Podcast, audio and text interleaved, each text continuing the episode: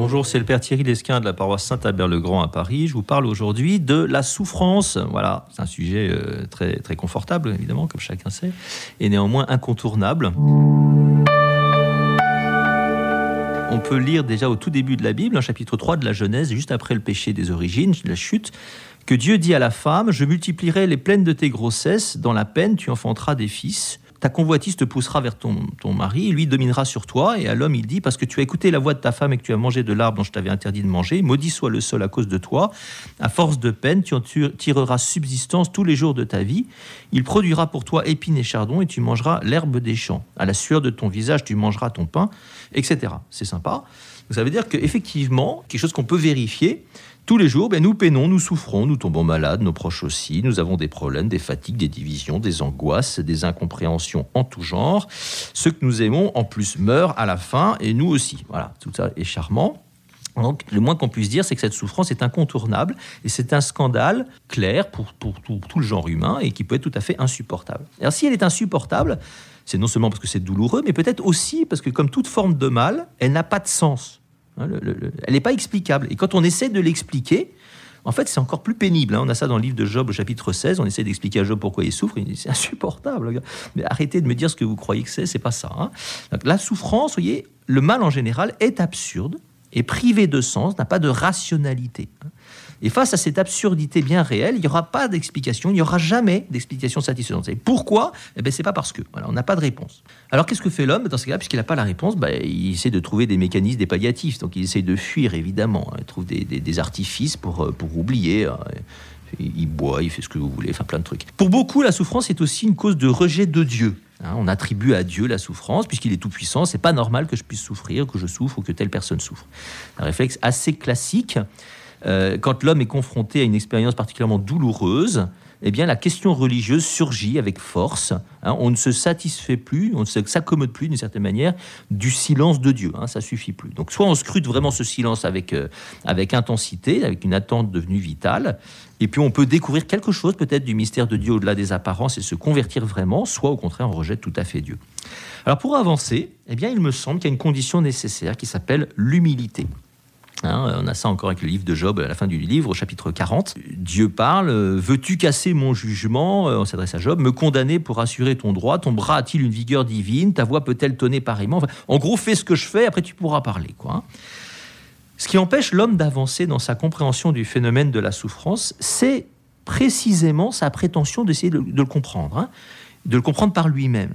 L'homme s'engouffre dans cette prétention s'il s'engouffre dans ses prétentions, eh bien, il parvient tout simplement pas à se laisser enseigner et à écouter Dieu, en fait. Hein. Euh, ça veut dire que Dieu, reste silencieux, non pas tellement parce qu'il ne parle pas, mais parce que l'homme ne, l'écoute pas là où, comme il faudrait, ou là où il faudrait, pas sur la bonne fréquence.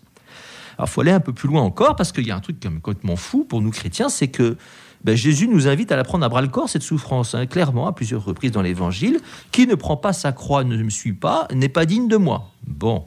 Si quelqu'un veut venir à ma suite, qu'il se renie lui-même et qu'il se charge de sa croix, qu'il me suive. Voilà.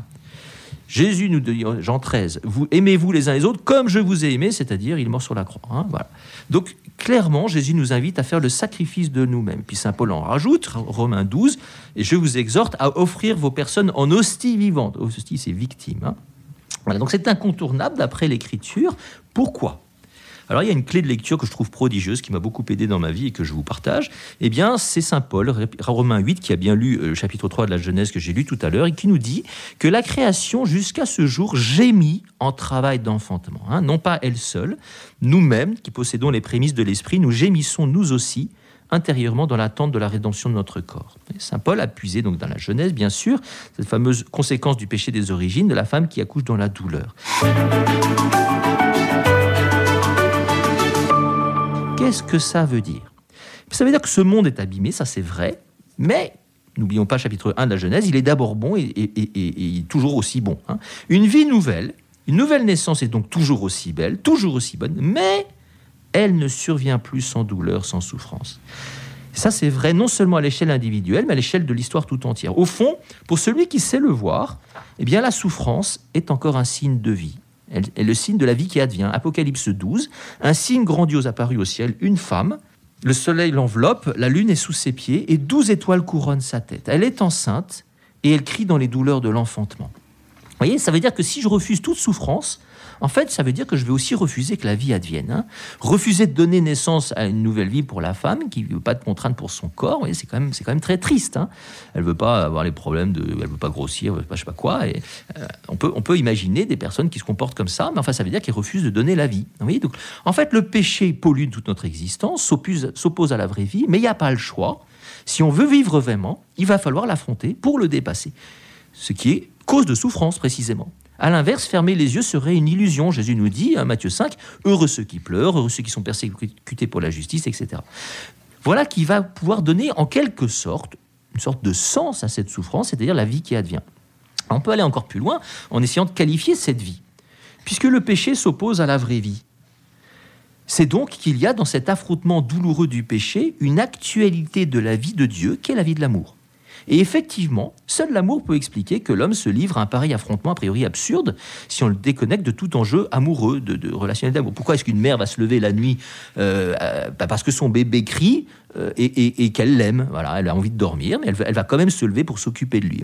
et elle, veut se lever en plus. Hein. Le premier modèle de cet amour nous est donné dans le chapitre 53 en particulier d'Isaïe, ce fameux serviteur souffrant, hein, figure mystérieuse qui va s'accomplir parfaitement en Jésus. Hein, un homme qui va souffrir abondamment, atrocement. Et puis Isaïe commente, ce sont nos souffrances qu'il portait, nos douleurs dont il était chargé. Il a été transpercé à cause de nos crimes, écrasé à cause de nos fautes. Vous voyez, s'il souffre, c'est pour nous, dit Isaïe, qui nous ouvre sur le mystère de la rédemption opérée par le Christ, et même de la communion des saints plus largement. On peut souffrir pour quelqu'un d'autre, ça c'est un peu mystérieux quand même. Hein. Alors, nous pouvons souffrir pour les autres, mais enfin, nous qui sommes pécheurs, nous souffrons aussi pour nous-mêmes, figurez-vous, parce que ma souffrance est toujours une conséquence du péché. Alors, le péché au sens large, mais je suis aussi pécheur. Donc, si le péché frappe aveuglement, je suis aussi responsable d'une part de la souffrance du monde, et donc une part de, la mienne. En fait, ce qui doit mourir en moi, en tant que ce moi, euh, en fait, c'est ce moi, voilà, c'est cet ego, ce moi qui n'est pas donné, qui n'est pas livré, qui n'est pas aimant, et donc qui est contraire à la vie de Dieu et qui est mortel. Ce, ce moi doit mourir pour entrer dans la logique de l'amour, c'est-à-dire dans la vie divine. Et comme le péché s'oppose à cette vie, que ce péché me colle à la peau comme une deuxième nature, eh bien c'est douloureux. Voyez? Donc ce que je voudrais vous, vous, voulez, je voulais vous partager aujourd'hui de, plus spécifique, c'est d'essayer de, demander au Seigneur la grande grâce d'ouvrir les yeux sur ce qu'il peut y avoir de vie qui advient à travers l'épreuve, à travers de la souffrance. Une vie qui advient pour moi-même et pour les autres. Mais comme c'est un sujet très complexe et très vaste, j'ai pas euh, assez d'aujourd'hui pour vous en parler, et donc je vous propose de continuer dans une autre émission. Bonne journée et bon courage si vous souffrez. Demandez au Seigneur la grâce de sa force. Merci Père Thierry Lesquin. Je le rappelle, vous êtes le curé de la paroisse Saint-Albert-le-Grand à Paris.